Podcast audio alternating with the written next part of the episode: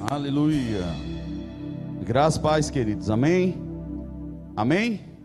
Todos vivos? Diga comigo, Deus é bom. Deus é bom. Vamos completar com aquela frase bem falada, aquele jargão assim: o diabo não presta. Não é isso mesmo? Deus tem sido muito bom, queridos. Se nós formos atentar um pouquinho e toda vez que a gente para para pensar um pouco nos nossos dias, no nosso passado, em escolhas, em negligência, em atitudes que tomamos quando achávamos que éramos senhores do nosso nariz, né? Nos dizíamos dono de alguém, é, servo de alguém, mas tomávamos a atitude de gerir a nossa vida do nosso jeito. E hoje nós nos deparamos com uma situação que eu já ouvi pessoas dizer, pastor, se eu bem soubesse que ia dar nisso. Eu disse, mas você sabia ou não? Porque é muito fácil, depois que a coisa desanda, a gente dizer, eu não sabia. Quando a gente não sabe, eu creio que nem o Senhor lança em nossos rostos. Mas o problema é que muitas coisas nós sabíamos sim, e negociamos, negligenciamos. E aí nós temos que correr atrás, né? Depois dessa palavra, eu não, não combinei nada com a pastora, eu pedi só ao Senhor uma palavra. E ele é fiel porque a igreja é dele. E eu não tenho interesse, querido, nesses últimos dias, de falar nada que não seja aquilo que o Senhor quer falar. Ainda que o ensino da palavra seja poderoso e tenha o seu lugar, e sempre que a palavra for ministrada, pura e genuína, ela trará correção por si só, alimento, proteção, direção, preservação. Não precisa forçar, só precisa deixar a palavra ser pregada. Pastora Tânia, ela tem uma frase que quando eu escutei aquilo me impactou e até hoje eu carrego ela no meu coração. A palavra, ela é como um leão. O leão não precisa ser defendido, ele precisa ser liberado. Ele vai saber o que fazer, ele vai botar para correr quem tem que correr. Ele sabe se alimentar, se proteger, vocês concordam? A gente não precisa estar tá com essa militância cristã. Nós queremos partidarizar o que não se enquadra. Ser um cristão que professa a verdade, por si só, destrona qualquer partido político. Se você for um cristão consciente de quem você é, do que a palavra diz, você vai ser uma pessoa bem instruída, bem orientada. Você não vai ser manipulado. É só você entender de princípios. E quando uma pessoa vier te mostrar ou te ofertar algo contrário, você não precisa ser partidário para isso. Você precisa ser crente e dizer isso não convém. Vocês estão aqui? Aí as pessoas confundem e por muito tempo colocaram políticos nos altares para dizer que estavam fazendo alguma coisa pelo reino, quando na verdade estavam negociando o trono que não é deles. E o cristão, ele posicionar-se politicamente, na verdade, não é ele esperar chegar a campanha para fazer, é ele viver constantemente uma vida conduzida pela palavra. Não vai ter espaço para barganha, para tanta conversa fiada. Hoje nós tivemos esse ato lindo, estamos tendo no Brasil todo. E nós vimos um pouco. E era só você olhar no semblante das pessoas que estavam no carro das pessoas da igreja. O coração queima em ver o povo reagir. E eu fico pensando onde é que esse povo estava. E glória a Deus que o Senhor está levantando levantando um povo para marchar em prol da família. O principal objetivo de Deus sempre foi esse, não vai mudar. Não é uma igreja grande, Mônia. É uma igreja forte, e igreja forte se faz de famílias fortes. Não precisa ser bem estruturado para isso fisicamente. A gente precisa conscientemente professar a nossa fé com os pés no chão, com sabedoria, porque até virou sinônimo de, de zombaria. Eu faço parte de alguns grupos e eu preciso ficar calado, porque faz vergonha realmente. De dizer, ó aí, os políticos cristãos, o que é que fizeram? E pegam uns exemplos que realmente não dá nem para questionar. Porque fazem bandeira de um cristianismo quando não estão decididos a viver como um crente, como um cristão de verdade, amém? Não sei por que a introdução, mas receba aí se lhe cabe. Vamos começar a palavra. Eu quero começar lendo um texto para poder tentar introduzir aquilo que está no meu coração. No livro de Atos, no capítulo 1, graças a paz vocês que nos assistem online, que o Senhor possa estar alcançando a sua casa. Eu sinto por muitos não estar comparecendo, não sei o motivo, estar com você e o Senhor. Mas é como eu estava dizendo para alguns aqui no ato profético que nós tivemos. Não é se eu comecei e fui até o final dele, mas eu posso historicamente hoje dizer: eu estava lá. Eu fui, eu estava lá. E quando você tem uma estrutura de convencimento, de participação, a sua autoridade, a sua postura é diferente. Você se posiciona de uma forma diferente sobre tudo aquilo que você participou, que você está envolvido. Você tem uma voz ativa sobre coisas, mesma coisa é o Evangelho. É diferente de você dizer eu ouvi, você dizer bem assim, eu vivi. Eu conheço, está escrito. Quantas vezes em oração de confissão é necessário isso? Pastor, como é uma oração de confissão ou uma oração de concordância? É necessário conhecer fatos. E é quando uma pessoa solta uma palavra e você agarra ela e diz: Está escrito, está na palavra, eu tomo posse. O Senhor liberou, ele disse sim, eu conheço, eu já li, está aqui, é verdade. Isso é concordar. Eu vou confessar sobre algo, eu preciso saber do que está acontecendo errado. Pai, nos perdoa, entendemos agora o que é que estava de errado, viramos as costas para o Senhor, temos negligenciado a tua palavra.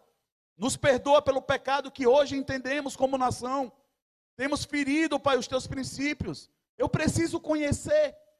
Se eu preciso conhecer, como é que eu posso chegar para dizer que sou participante de algo que eu não me envolvo? Eu nem sei para onde está indo. Vocês estão entendendo aonde acumulou um grande problema? As pessoas saíam por aí dizendo que eram o que não eram, dizendo que viviam o que não viviam. E isso gerou um bolsão que hoje o Senhor decidiu colocar no lugar. A igreja é dele. Se a gente não gosta que falem daquilo que nos pertencem, sem ser verdade, imagina o Senhor, dono da igreja. E eu creio que isso subiu as narinas do Senhor de uma forma terrível. Se a gente já não suporta, imagine ele que é santo e não negocia. A palavra do Senhor fala no livro de Atos, no capítulo 1, verso 11. E lhes disseram: Varões galileus, por que estáis olhando para as alturas? Esse Jesus que dentre vós foi assunto ao céu, virá como do modo como viste subir. Amém? Esse texto é muito claro. Esses dois varões galileus estavam parados olhando porque eles tinham visto Jesus ser levado aos céus. E eles ficaram lá parados ali sem saber como reagir. Aí os anjos chegam e assim, ei, estão olhando para o céu por quê? Esse mesmo Jesus que vocês viram subir, que estava no meio de vocês, do mesmo jeito que subiu, vai descer. O que era que aquele anjo estava falando para aquele povo? Vão ficar com a cara para cima aí. Vocês não sabem aquele que estava no meio de vocês, o que falou, o que disse que era para ser feito, sobre a respeito dos tempos, de como tem que se posicionar. Resumindo, vaza, adianta, vai viver e fazer o que tem que ser visto, falado e vivido. Porque ele subiu, mas ele volta. E quando ele voltar, ele vai cobrar aquilo que ele deixou para que eu e você fizesse. Vocês estão aqui? Isso é tão importante quanto a parábola dos talentos. Quando aquele cidadão, dando uma de esperto, diz: Eu vou esconder, porque na hora que o Senhor vier requerer, eu tiro e devolvo a ele. É tido como alguém negligente, infiel. Porque como é que você recebe algo e você não multiplica? De onde seria o sentido do multiplicar? De você saber que o Senhor mudou a sua vida e você ser canal de mudança para outro, no mínimo um. No mínimo um. Então nós precisamos entender para poder nos posicionar corretamente. Eu lembro de alguns vídeos, quando a gente, eu em particular, não sei se meu pecado ou não, mas minha distração, quando eu estou com a cabeça um pouco cheia de algumas coisas, eu vou para o YouTube para poder ficar olhando pegadinha. E eu fico ali, eu começo a rir, dou gargalhada. Quando eu olho, esqueci, relaxei. A cabeça já não está mais tão cheia. Eu prefiro rir um pouco. A palavra fala sobre se alegrar e como é importante. Mas teve um vídeo que eu achei muito engraçado. A oportunidade de um time, estavam jogando, chegou muito clara aquela oportunidade. E na hora que a bola sobra, aquele time precisava de um gol. Eles não estavam conseguindo a oportunidade. Sabe quando a bola sobra sozinha com o cara, Fábio? Sozinha. Ele e o goleiro. Ele vai e ele faz a volta aí. Vai fazer o gol no gol contrário. Como é que o cara está jogando o tempo todinho no time e ele não sabe onde é que o time dele está fazendo gol? Ele não sabe nem contra ele está jogando. Vocês estão entendendo? Isso me preocupa por falta de conhecimento. Muitos crentes que se dizem irmãos saem falando um do outro, destruindo a quem ele deveria defender. Faz ou não faz sentido com esse time? O cara está ali dizendo que faz parte do time, na primeira oportunidade ele faz um gol contra, dá uma bola fora. Diga comigo, falta de conhecimento. Se nós bem soubéssemos, querido, nós não falávamos. É melhor não falar. A Bíblia vai deixar claro em um texto que eu quero ler também. Queria que vocês lessem comigo, me acompanhassem aí. No livro de Eclesiastes, no capítulo 5, o verso 5, a palavra fala o seguinte: Portanto, é melhor não prometer do que fazer um voto e não cumprir a palavra empenhada. É melhor não prometer do que você prometer, empenhar uma palavra e não cumprir. Está escrito. Por que, que eu estou falando essas coisas? Queridos, se nós bem soubéssemos, era melhor a gente ser verdadeiro e dizer bem assim: tem coisa pior do que você chegar. Estou ficando rouco. De você chegar e se empenhar algo, você coloca todo mundo, as meninas da dança, de você prepara, ensaia, faz tudo certinho, e a pessoa que ia colocar o CD da música que vocês ensaiaram, diz: Eu vou, conta comigo. Quando chega na hora, está todo mundo lá posicionado esperando, mas o abençoado não chega. Ele não faz a parte dele. Ele deu uma palavra, e ainda que ele não tenha comparecido, ele não só não compareceu, como ele deixou claro que ele prejudicou o grupo. Empenhos de palavras, que era mais fácil a gente dizer, gente, eu estou na dúvida. Não sei, estou pensando. E assim foi construída a nação com pessoas que chegaram em posições altas, posições de liderança, com promessas, com palavras que nos convenceram de algo que poderia ser feito. E quando chegaram no poder, ou nesse local, não fizeram. Viraram as costas. E o pior, se tornaram perseguidor daqueles que era do mesmo time. E isso é muito difícil de lidar. Porque você não só está agora lidando com algo que foi combinado e não está sendo cumprido, como você agora tem que lidar com as emoções e com o seu coração daquele que era seu amigo lhe ferindo agora. Por isso que não é de qualquer jeito que a gente pode nem se empenhar e muito menos se aliançar. Porque eu prefiro crer que as coisas acontecem às vezes. Algum dos diáconos ali, por favor. Às vezes eu eu penso que as coisas elas acontecem não é porque tinham que acontecer, como alguns dizem, e sim pelo fato de que nós negligenciamos, escondemos, ou melhor, cegamos para o que deveríamos ter enxergado. Como diz o pastor Cláudio Duarte e alguns dos líderes que ministram para casais, eles falam que a separação de um casamento começou no namoro. E a gente não entende muito bem por que, que isso se sustenta. Porque sobre qualquer construção que você vá empreender, você precisa discernir os alicerces. Não é de se espantar quem fez parte da construção e ele passa no local e diz: Isso aqui só dá para ser uma casinha de um telhado só. E quando você passa na rua, você vê um andar em cima. Não precisa ser expert para saber que esse troço vai cair a qualquer momento. Você precisa conhecer o início. Vocês estão aqui? O problema é que nós esquecemos do início, de como pactuamos algumas coisas. Chega lá na frente, nós queremos aceitar de qualquer jeito o resultado que está sendo exposto. Queridos, o resultado é proporcional à semente, ao alicerce, ao fundamento. Não dá para ampliar ou esperar algo maior de algo que tem um propósito já estabelecido. Vocês estão aqui? Nós desconhecemos o princípio. Como chegar diante do Senhor com ousadia.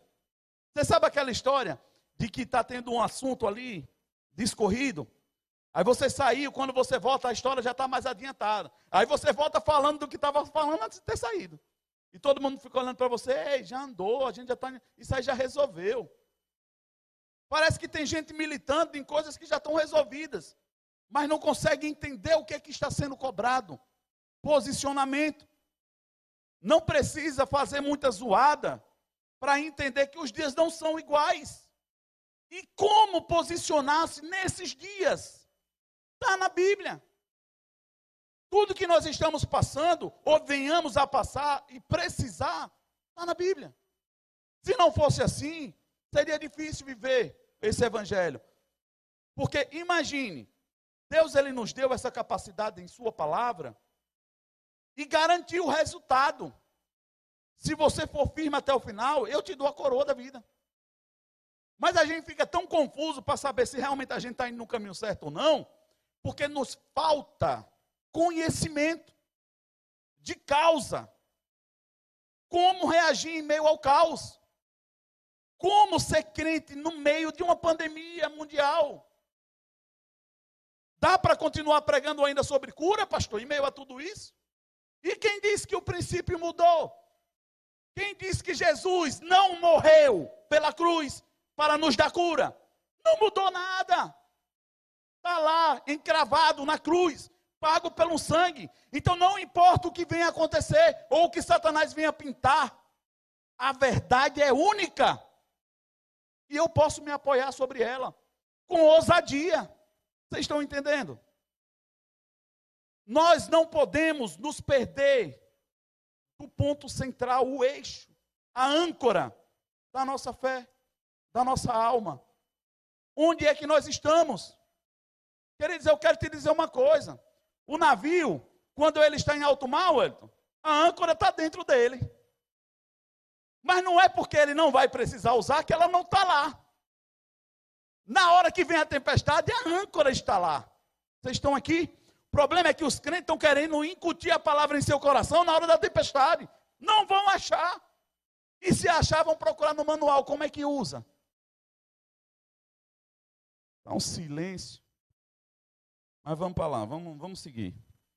Vou tentar colocar esse negócio assim. Agora melhorou. Quero falar um pouco sobre conhecimento, querido. Eu quero ler um texto com vocês para a gente começar se situando o que é que pode estar acontecendo? Isaías, no capítulo 59. Aleluia. Diga comigo, Deus é bom. O que me falta é conhecimento. Isaías, no capítulo 59, nós vamos ler ele todo. É um texto bem autoexplicativo. E muito, muito desafiador. A palavra fala o seguinte: Isaías 59, verso 1. Vocês estão pensando que o Senhor perdeu a força e não pode nos salvar? Ou pensam que ele está surdo e não pode nos ouvir? Pois são os pecados de vocês que os separam do seu Deus. São as suas maldades que fazem com que ele se esconda de vocês e não atenda às suas orações. Vocês têm as mãos manchadas de sangue e os dedos sujos de crimes. Vocês só sabem contar mentiras. E os seus lábios estão sempre dizendo coisas que não prestam. Não é para procurar justiça que vocês vão ao tribunal. E ninguém diz a verdade ao juiz. Todos confiam em mentiras e em falsidades. Inventam maldades e praticam crimes. Os seus planos perversos são como os ovos de uma cobra venenosa. Quem come os ovos morre. E se um se quebra, dele sai outra cobra venenosa. Os seus planos não prestam para nada, parecem teias de aranha. Elas não servem para fazer roupa, e ninguém pode se vestir com elas. Tudo que vocês fazem é mal, todas as ações são criminosas. Vocês correm para fazer o que é errado e se apressam para matar pessoas inocentes. Vocês pensam somente em maltratar os outros e por onde passam deixam a destruição e a desgraça. Não conhecem um caminho da paz e todas as suas ações são injustas.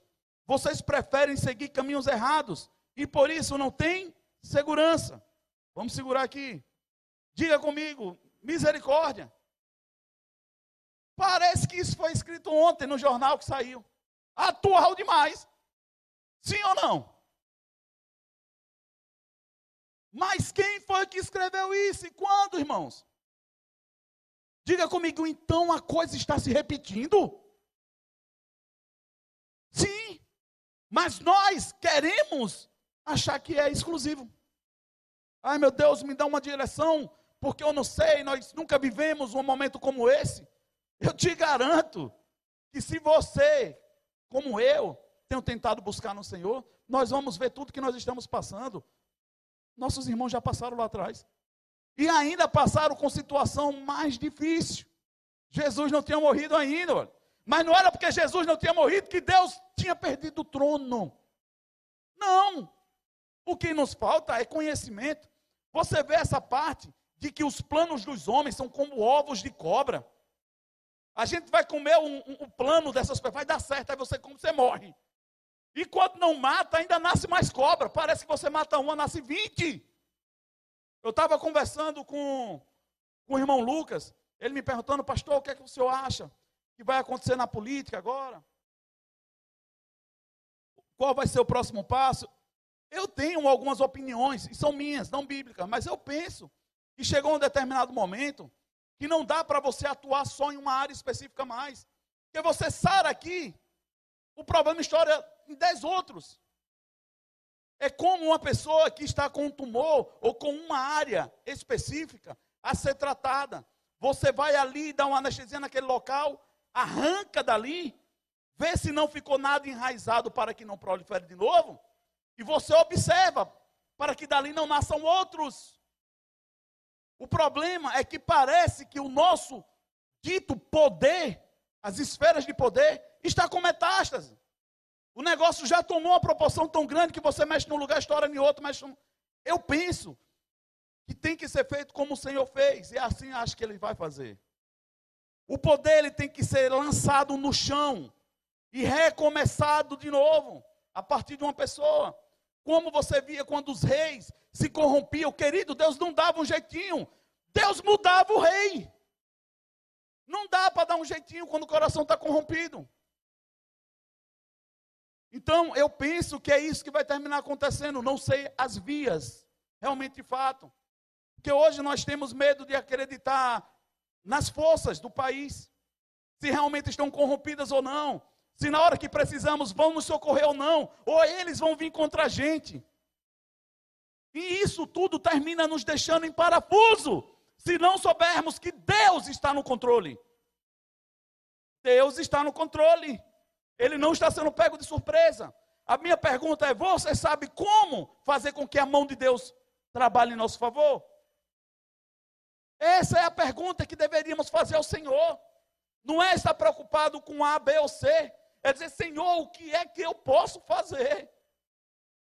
Para que a palavra se cumpra, a ponto de que mil caia de um lado e dez mil do outro, mas a minha casa não vai ser atingida.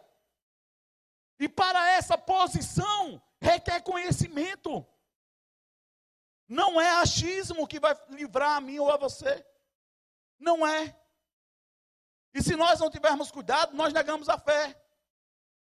Eu vi alguns líderes, ancião, reclamando muito, dizendo bem assim: cadê os líderes dessa nova geração? Medrosos, que estão baixando cabeça para a perseguição. Quer dizer, os meus irmãos e os meus pais morreram pelo Evangelho e vocês não vão fazer nada? Vocês não vão posicionar? Faraó manda e vocês obedecem? negocia o ponto de adoração e vocês o entregam? E eu digo para você, querido, de certa forma eu fiquei envergonhado com algumas coisas que eu vi nesses comentários. Porque a igreja, ela parece que foi, parece não foi doutrinada a obedecer a quem não deveria. Ainda que por lei, existe uma lei que sobrepõe a dos homens, que é a do Senhor. E é essa lei que eu devo a minha vida, inclusive. Agora, para isso, eu preciso saber se Deus vai estar nesse negócio ou não. Eu nem sei se eu vou ressuscitar, mas será que funciona? Tem gente que fica meio na dúvida. Meu irmão, será que se eu morrer mesmo, professor, será que vale a pena eu ir até o final? E será que vai funcionar? Eu estou querendo que alguém vá lá e me diga. Eu estava escutando uma canção, querido, brincadeira, mas eu estava escutando uma canção e eu falei com Susan sobre o nosso irmão Edson Gomes. Eu não sei se você já teve curiosidade, depois de crente, ouvir algumas canções daquele homem. E eu fiquei envergonhado, porque no tempo que eu era meninão, meio revoltado, eu curtia Edson Gomes achando que ele era da tribo oposta. Quando aquele cara sempre gritou os direitos da humanidade, os direitos, os direitos dos negros, as perseguições, com bases cristãs. E ele tem uma canção que ele bate muito forte, dizendo bem assim: todo mundo diz que quer ir para o céu, todo mundo diz que vai morrer e vai para lá e volta, mas ninguém quer ir testar, ninguém se aplica para isso. Ele falando dos espíritas.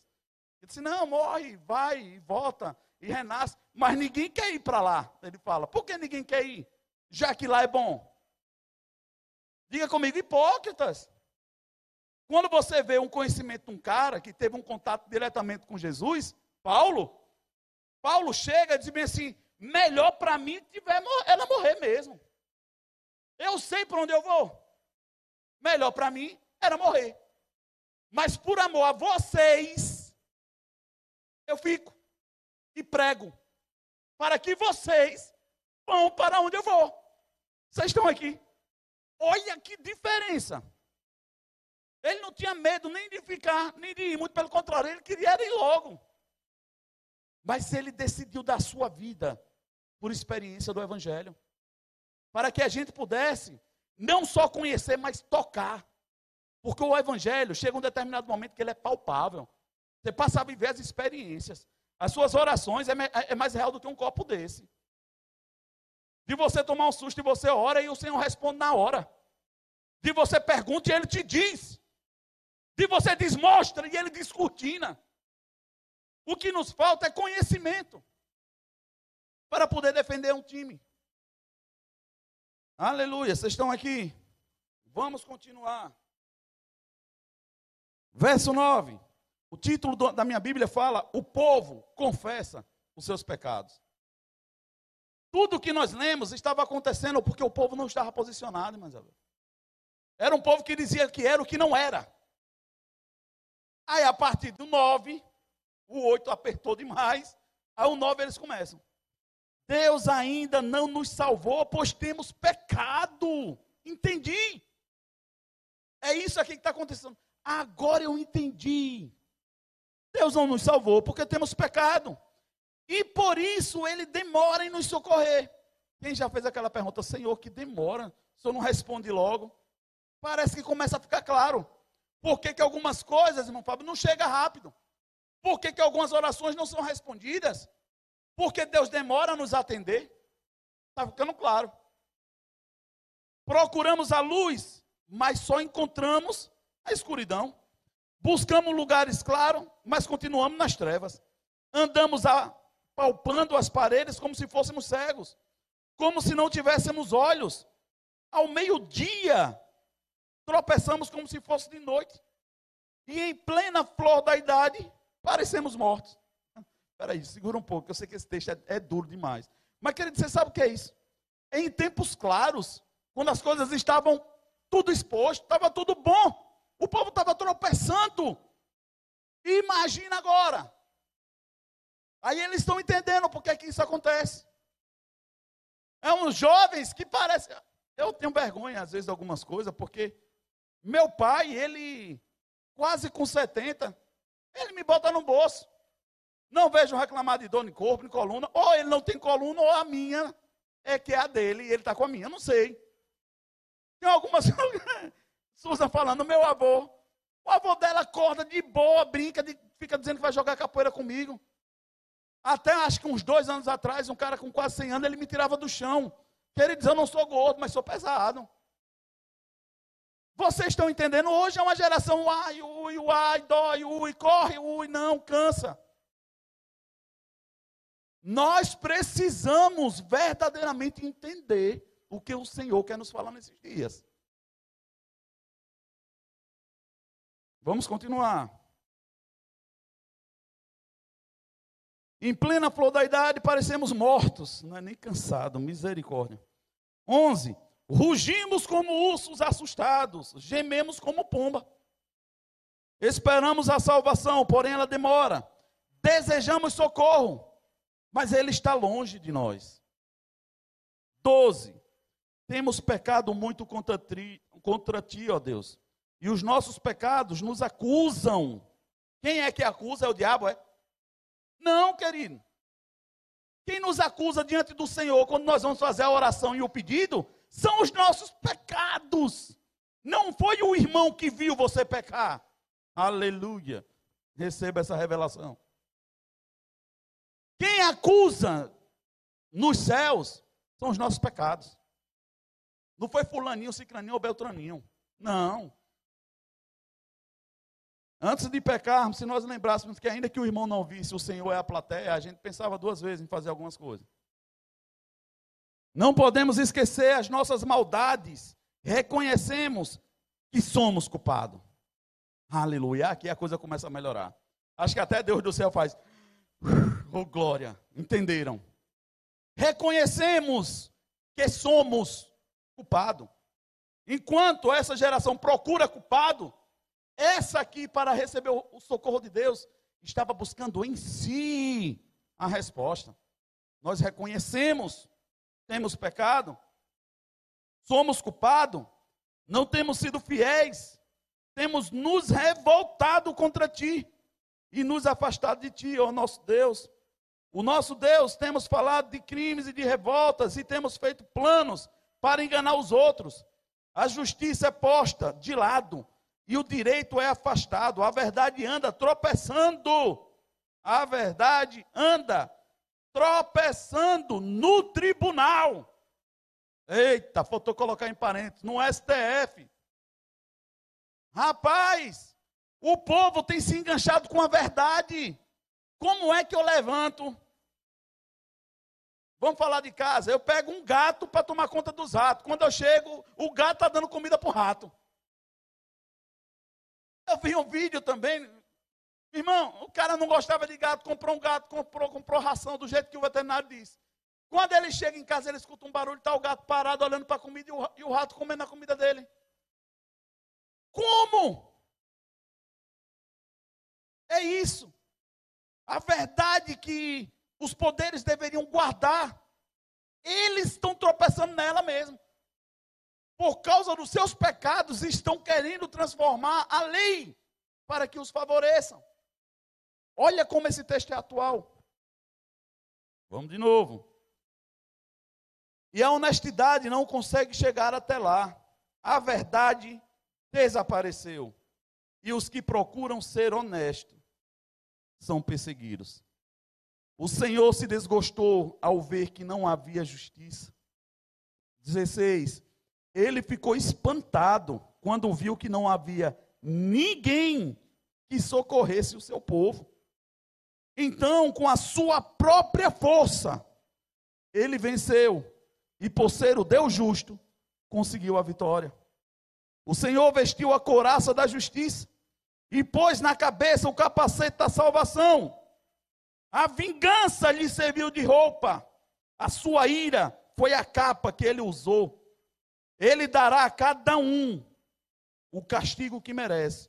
Na sua ira, castigará os seus inimigos. E povos de países distantes receberão o que merecem. Todos, desde o leste até o oeste, temerão o Senhor e o seu poder, pois ele virá como uma forte correnteza que é levada por um vento furioso. O Senhor diz: Eu virei a Sião como redentor para salvar as pessoas do meu povo que se arrependerem. Vamos parar aqui. Queridos, o Senhor procurou como resolver. Diga bem assim, não achou ninguém. Deus não lamentou, não. Ele disse bem assim: eu, eu, vou julgar esse negócio. O que é que eu quero começar traduzindo? Ele não fica preocupado procurando quem é que vai ser, se vai ser Bolsonaro, se vai ser Joãozinho, Manuelzinho. Não importa. O que importa é que Deus tem tudo sob controle, ainda que homens falhem. Eu posso me apoiar no Senhor, eu não preciso me estribar em conhecimentos de homens. Ainda que eu busque me informar um pouco de política, eu tenho isso na minha veia. Eu gosto para estar informado. Por quê? A única forma de eu combater um engano é tendo o conhecimento. Vocês estão aqui? Se você não quer ser mais enganado em alguma área, conheça sobre, estude, empenhe-se para saber. Se você está fazendo algo e não está funcionando, busque entender como funciona. Vocês estão aqui? O que nos falta é conhecimento. E aí eu queria que você lesse comigo o texto em João, no capítulo 8, verso 32. Aleluia. Diga comigo, Deus é maravilhoso. Ele não perde nada de vista. Nada.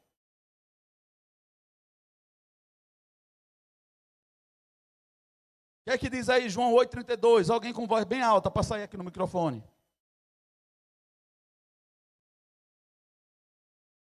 Aleluia. Qual é o caminho que Deus estabeleceu para que haja libertação? Conhecimento da verdade. Aqui é que pega. As pessoas apoiam-se só na verdade. A verdade por si só não liberta ninguém. Ela precisa ser conhecida. Por que, que há uma grande diferença entre libertação e expulsão de demônio? Porque eu posso expulsar um demônio de uma pessoa porque eu conheço a verdade que me autoriza e a pessoa vai ser liberta desse demônio. Mas a minha pergunta é: ela permanece livre desse demônio? Me ajudem. Não! Claro que não. Então, o problema não é porque o demônio saiu. A minha pergunta é porque ele estava lá. É isso que tem que me chamar a atenção. Por que esse demônio está aí? O que permitiu ele? O que tem atraído e dado liberdade para que ele atue. Então não é a verdade isolada, é o conhecimento da verdade, dos fatos, que me dá autoridade. Porque a autoridade ela não vem por mim, vem do Senhor. Então quando eu conheço quem ele é, o que ele fez e o que ele me autorizou, e eu sigo a risca, funciona. Tão fácil. Não é não, Débora? Fácil. O problema é que nós queremos resultado, a parte de conhecimento. Eu lembro uma história, não sei se vai estar assistindo, mas meu pai, ele falava algo assim, de uma pessoa que já morreu, que é o sogro do meu irmão. E meu pai falava bem assim, o cara, ele, ele não teve oportunidade de estudar muito. Sabe aqueles cara que começa de cedo em obra, em indústria, essas coisas todas? Mas ele conseguia ler uma maquete de engenheiro, essas coisas, como ninguém. Ele era melhor do que muitos engenheiros que tinham sido formados. O cara construiu pontes aí no Nordeste, que eu não vou falar para não errar, mas com certeza, pelo menos um, dois ou três aqui, já passou por cima dessas pontes. Mas ele, ele, não estaria autorizado se houvesse uma busca naquele lugar. Tipo, me mostra suas credenciais. Vocês estão entendendo? É a mesma coisa da pessoa que sabe dirigir e não é habilitada. Se o guarda de trânsito pegar ela na estrada, vai dizer bem assim: habilitação. Ah, mas eu sei dirigir. Me prove que você pode estar dirigindo. Não é se você sabe. Não é se você sabe que Jesus é o caminho, é você vive no caminho? Vocês estão entendendo? Não é se Deus quer sarar a nação, é como é que ele pode sarar. O que é que a igreja não está desempenhando em seu papel? Vamos continuar. Diga comigo, e conhecereis a verdade. Ela liberta. Tem um, um, um, uma passagem, bota rapidinho aí, Salmos no 34. Salmos 34, verso 5. Falam bem assim: E andaram com ele, e não foram confundidos. Os que olham para ele estão radiantes de alegria. Seu rosto jamais mostrará decepção. Não haverá confusão. A pessoa que anda olhando para Cristo, aí parece que a gente vai começando a achar outros versículos que vão respaldando e nos dando entendimento. Por isso que Jesus não veio dizendo, eu sou rei, e por isso que muitos se perderam. Ele veio dizendo assim: Eu sou o caminho que leva ao Pai. Porque é um caminho que precisa ser trilhado. O que vai nos levar até o fim é conhecer o caminho que eu tenho seguido. Por isso que a palavra caminho, quando Jesus diz eu sou o caminho, é porque ele sabia que teria uma trajetória a ser seguida e que precisa ser conhecida para que eu possa andar em liberdade. Como o texto diz, coloca aqui de novo, Caleb, por favor. Os que olham para ele estão radiantes. Aí agora a gente entende por que, que aquele povo tomava tanta da cacetada, tanto do chicote. E na hora que a cela abria, eles saíam para fazer a mesma coisa. uh, aleluia. Eu achava engraçado quando eu começava a ler. Eu dizia assim: esse povo é doido. Não é doido, não eles sabem que é o único caminho que vai levar eles onde eles querem. Você quer encontrar com Deus? Fala alto para você, quer encontrar com Deus? Esse é o caminho. Perseguição, aflição, angústia. Mas o povo olhava, andava radiante. Por quê? Porque andavam olhando para o caminho. Não estava olhando para quem estava do lado. O problema é que no meio da nossa caminhada, nós pisamos em outros caminhos. E esses caminhos roubam a nossa alegria, roubam a nossa confiança. E aí nós ficamos temerosos. Eu digo para você, querido, e não é utopia, minha esposa está aí. Rapaz, tem alegrado o meu coração o que está acontecendo nesses dias. Eu não digo isso sobre mortes. Mas eu digo isso sobre perseguição. A Bíblia fala: tenha por alegria o ser perseguido pelo amor ao Evangelho. Se nós estamos sendo perseguidos, eu estou no time que ama o Evangelho. Vocês estão entendendo? Nós precisamos saber em que ou em quem devemos nos alegrar. Queremos buscar alegria hoje, no meio de guerra. em coisas que não vão se fundamentar mais, não vai. Queridos, a pastora fala o tempo todo que ela ama praia, mas pensa um negócio difícil ela ir. Mas sempre que ela precisa, está lá na frente. Aí o engraçado é que paralisaram, as pessoas perguntaram bem assim, e vocês podem ir para a praia? Eu disse, toda hora ela está na minha frente. E o decreto, eu disse, eu não, você me perguntou se eu vou para a praia. O decreto é algo que não me desrespeita muito. Eu posso ir na praia lá e posso voltar. Vocês estão entendendo? As pessoas estão deixando um caminho que ela sabe que pode ir por causa de algo que está se estabelecendo que eu posso, pela luz, me posicionar. Prova. Quantos empresários, pastores e líderes estão se posicionando com policiais, autoridades que estão chegando na porta da sua igreja querendo fechar? Primeira pergunta: me deu mandato. Me prove que você pode me prender. Sobre o argumento de que lei? Há um decreto fundamentada onde na Constituição? Não tem respaldo. Mas eles estão fazendo porque o povo foi doutrinado a obedecer abusos, sem perceber. Sem perceber, o povo está doutrinado. E eu vi uma foto com alguns políticos atuais, a estratégia de Hitler, treinando os seus coliderados. Ele pega uma galinha, ele despena ela por completa. A galinha ali, ele no couro, puxando, cocococó, cococó, agonia, dói, ai meu Deus. Aí ele solta a galinha toda depenada. Aí ele pega os grãos de milho e joga no chão, nos seus pés, a galinha vem comer. Ele está ensinando a ela o seguinte: eu posso fazer o que eu quiser com você, mas confie em mim, eu te dou comida. Pode vir. Vocês estão entendendo? Eles estão querendo tirar a nossa liberdade para depois dizer, eu dei. Quem deu? Já existe. Vocês estão entendendo? E nós celebramos. Nós não conseguimos celebrar antes, porque nós não sabemos que já tínhamos. Por isso que no Evangelho nós não conseguimos nos alegrar. Esperamos algumas promessas, porque desconhecemos a que já temos. Amém. O que nos falta é conhecimento. Eu vi alguns grupos se revoltando contra alguns motoristas de aplicativo e pessoas e pais de família. Que nós estávamos pagando combustível a quatro reais, aí colocaram a quase seis. Aí eles, promoção, 5,40, faz uma fila quilométrica. Deixa lá o combustível. Não abasteça não.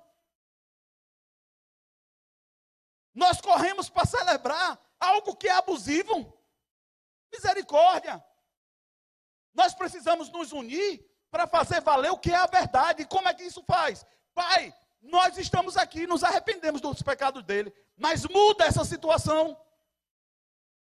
Conhecimento, posicionamento, não desespero. Afinal de contas, Deus só quer de mim o posicionamento e o conhecimento, o poder é dele. Aleluia, e graças a Deus por isso. Vocês estão aqui? Diga comigo, eu preciso conhecer mais. Se nós soubéssemos verdadeiramente que Jesus é o caminho, e eu estou trilhando esse caminho, você concorda que não faz sentido eu ter medo? Eu vou fazer essa pergunta de novo. Se você tiver certeza que você está andando no caminho que é Jesus, como o texto diz em Isaías, sobre as suas pisaduras. Eu estou pisando onde ele disse que era para eu pisar. Ah, como ter espaço para medo? Me ajudem a pregar, gente. Eu estou perguntando medo, não é dor. Dor você pode sentir, mas medo é diferente. Por isso que o Salmo fala, ainda que eu passasse, ainda que eu passasse pelo vale da sombra da morte, eu não temeria mal algum. Por quê? Por quê? Porque é Ele que está comigo. Queridos, o problema não é por onde eu vou passar, é quem vai passar comigo. Vocês estão aqui? Eu falei algo hoje, de uma postagem que eu fiz, eu repostei, quando o pastor Couto colocou, e eu, uau! É bem isso. Enquanto os intercessores dormem, quem está à frente sangra. Enquanto a igreja não se posiciona, quem apanha é o líder. E na hora que ele precisa de socorro ou de erro, é o primeiro a ser morto. Todo mundo mata. Terra, névias. Vocês estão aqui. Nós precisamos entender o que eu estou falando, o que eu estou vivendo e para onde eu estou indo. Aí, aí, talvez, alguns dos convites, eu não vou nem dizer apelo, dos convites que é feito para que a igreja se posicione, seria vivido com faca no dente. E não uma mera, eu vou pensar se vou ou não. Estamos pleiteando o quê? Afinal de contas, melhor ficar em casa. Você ganha a guerra e me dá a vitória. Esse foi um dos embates, Wellington. Quando Josué, ele vai enfrentar uma guerra, não mito. Davi. Davi, em meio a uma guerra, ele sai em direção com algumas pessoas, e quando ele volta, o seu arraial tinha sido saqueado. As suas mulheres e filhos tinham sido levadas. Queridos, os líderes se levantaram para querer matar Davi. Ele não calou, Porque assim, uma das coisas que a gente precisa discernir bem é que quando nós estamos em um contexto de igreja, nós estamos em um contexto de família. E aquilo que você sofre, eu sofro também. Logo, aquilo que eu sofro, deveria você sofrer também. Vocês concordam? Afinal de contas, eu sou o pastor, mas o Senhor é o sumo pastor. Eu também tenho filho, eu também tenho família. Da mesma forma como você se expõe, eu também me exponho. Vocês estão aqui? Aí Davi vê toda aquela situação, porque o povo logo tinha esquecido das vitórias que tinha sido possível por causa dele. Davi não fala nada e sai. E vai chorar ao Senhor. Mas ele não estava agoniado com aquilo que estavam falando perto dele, não. Ele só disse assim: Senhor, o Senhor quer que eu vá atrás desse povo? O Senhor vai me dar a vitória? É para eu ir ou é para eu dar para o perdido? Isso eu vejo uma postura muito madura de alguém que não tem em si próprio capacidade de mudar uma situação irreversível. Ele estava colocando diante do Senhor algo que ele disse: Pai, eu não tenho como fazer, só se o Senhor fizer. E eu também não vou. E se o Senhor disser que não é para ir, está dado o perdido. Sabe de quem é que eu estou falando? De mulher, de filho, de tudo. Olha o nível de obediência e maturidade desse cara. Por isso que a palavra fala que ele era um homem segundo o coração de Deus, mas as pessoas lembram só de Davi do adultério dele. E aí chega Davi e ouve do Senhor: vai, certamente você vai ter vitória sobre seus inimigos. Vá. Davi chega para o povo querendo matar ele, já os líderes. Diz, Bora, o Senhor nos entregou a vitória. E eles vão. Chegam em determinado momento, eles precisam atravessar um local. Aí ele diz assim: vai ficar pesado. Vamos deixar as nossas cargas aqui do outro lado do rio. Prepara algumas pessoas que estão mais cansadas e ficam cuidando enquanto nós vamos. Queridos, eles vão, ganham a guerra, pega tudo que era deles, a família, e ainda pega o que era dos inimigos. Diga comigo, despojos. No meio do caminho da volta, alguns líderes dizem assim: nós não precisamos dividir com quem ficou lá atrás, não, né? Aí Davi pergunta: por quê? Claro que nós vamos dividir com eles. Não é porque eles não vieram para a guerra que eles não participaram dela. Eles estão na nossa retaguarda, guardando o que nós não podíamos carregar. Ei, querido, tem coisa que a gente não consegue carregar se não tiver intercessão, não. Não é porque você está na linha de frente que você não pode se sentir no direito de orar ao Senhor, dizendo assim, Pai, eu faço parte disso. E eu ainda quero te dizer, você não precisa nem reivindicar, porque Ele vai te dar, porque Ele é justo. Mas nós não sabemos. E ainda queremos, às vezes, sem fazer algo, reivindicar algo por alguém que fez. Irmão, me ajude. Me ajude. É como eu fiquei revoltado, e acho que alguém aqui deve ter ficado também, não só eu, para não me sentir um pecador. Mas não dá para falar apenas de político quando você vê pessoas da saúde roubando o direito de uma vacina de uma pessoa. Meu irmão, me ajude. Me ajude aí. O povo está corrompido, não só o governo, não é só o poder, é o povo, a nação. A nação precisa de socorro, precisa que o Senhor nos socorra. E a igreja precisa se posicionar. Mas eu vejo gente, querido, e aqui eu abro um parênteses, em nome de Jesus, não me entenda mal. Mas que é capaz de não sair nem da cama com medo desse vírus. Irmãos, em nome de Jesus, em nome de Jesus, eu vou te falar uma coisa. Se você tiver a sua vida mais preciosa, você pode correr o risco de não ter entregue ela a alguém. Você concorda? Se você precisa estar se matando para preservar algo que você deveria ter entregue, sabe por que, que eu tenho ousadia de vir ou de falar? É porque eu tomo cuidado. Eu tenho tomado medicamentos, eu tenho tomado vitamina, eu tenho cuidado da minha parte, eu tenho feito o que me cabe. Eu posso chegar diante do Senhor e dizer, Pai, faz a tua parte. Vocês estão aqui? Não sou irresponsável, como abro um parênteses, teve pessoas que chegaram para dizer, não, eu vou, nesse período, eu vou estar visitando outra igreja, porque aparentemente ele quis dizer que a gente não estava se cuidando muito bem. Eu disse, irmão, amém. Está tudo certo. Não disse para ele, mas tem igreja A, B, C e D, pode escolher quem quiser. Pode escolher quem quiser, não tem problema. Agora eu sei o Deus que eu creio e eu sei como nós vivemos. Vocês estão aqui? Porque Deus é bom. Eu vou falar para constar aqui assim no, no microfone, porque o povo está ouvindo. Mas a pastora está querendo pregar também, eu vou dividir com ela, porque nós somos um. Deus ele tem sido fiel, porque em um ano Deus guardou a nossa casa, a nossa igreja, o nosso povo. Porque é dele, onde a verdade é pregada, ele está sendo convidado para ficar no lugar. Porque aqui vocês não vão ouvir algo da minha cabeça ou da pastora. Acho que vocês já devem ter percebido isso. Eu não estou muito preocupado em puxar galardão para mim, não, meu irmão. Eu não sou doido, não. Eu sei quem é o Deus desse negócio. E ele pode muito, inclusive me deixar calado.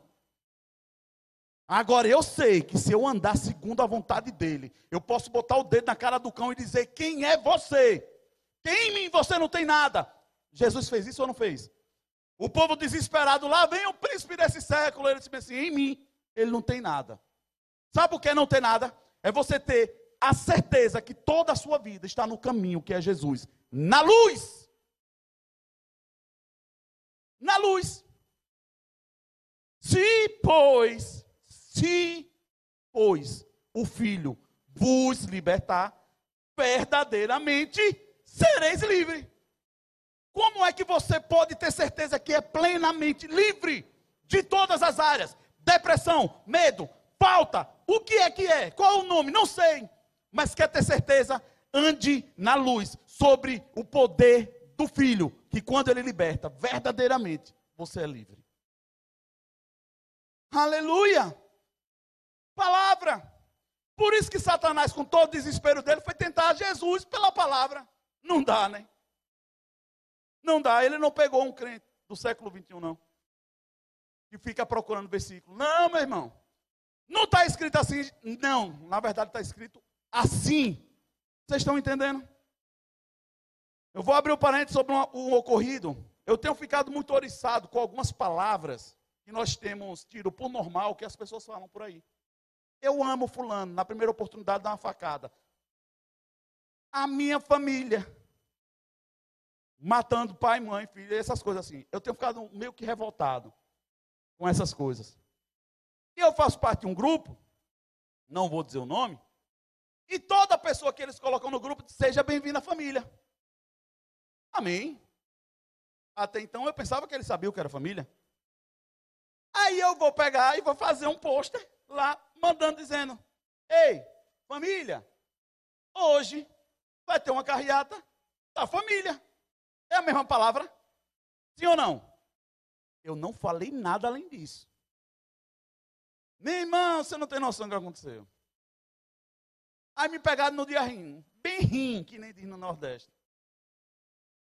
E pode no grupo política, religião. Aí eu peguei o pôster, coloquei de novo. Onde vocês viram isso? Não.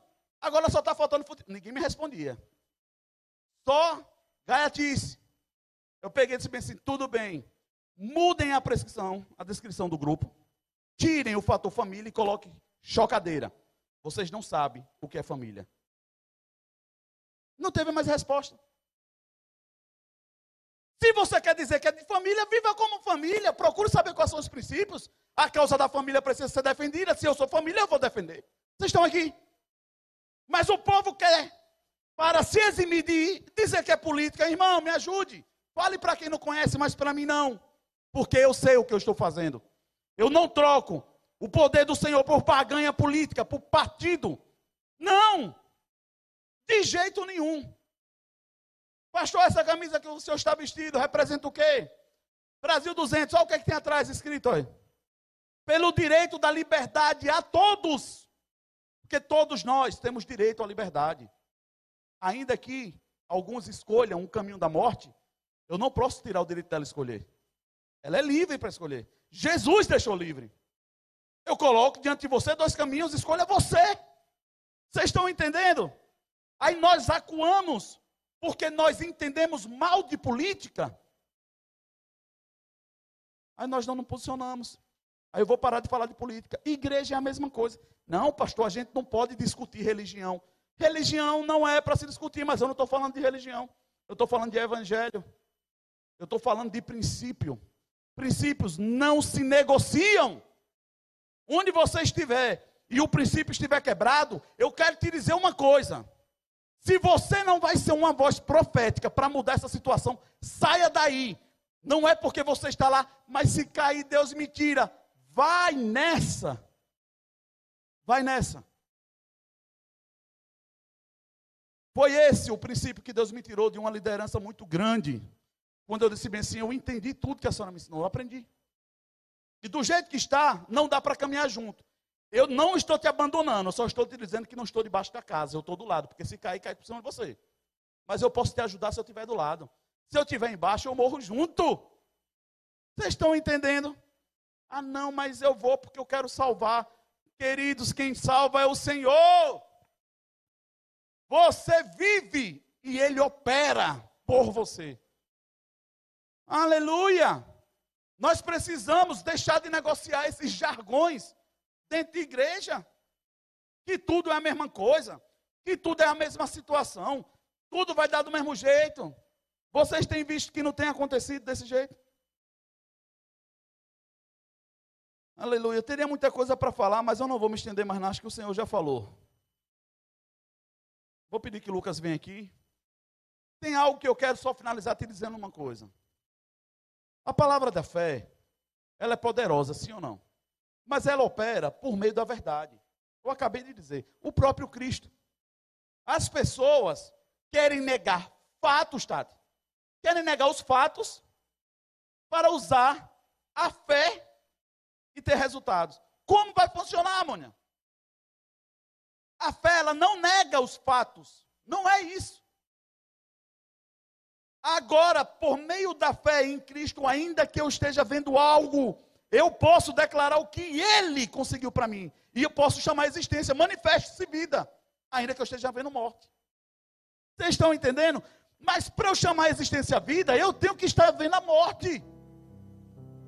Parece que faz sentido, não é isso? Eu vou estar chamando a vida à toa para quê? Vem a vida, vida de Deus. Por quê? Está morto o povo no lugar? O quê? Por isso que tem gente, pastor, ore por mim. Pelo quê?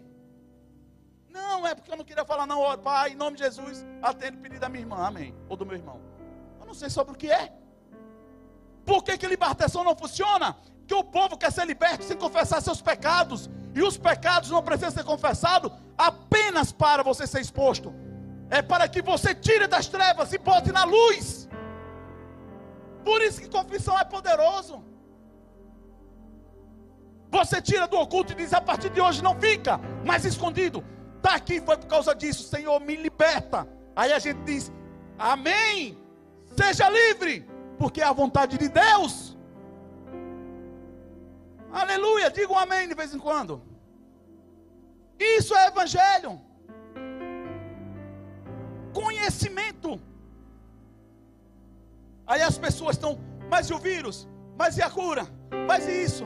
Ai meu Deus, ei, eu quero te dizer uma coisa: tem um remédio que ninguém está tomando e funciona. E eu vou dizer para você: raiz de Gessé, funciona até hoje. Quem conhece raiz de Gessé?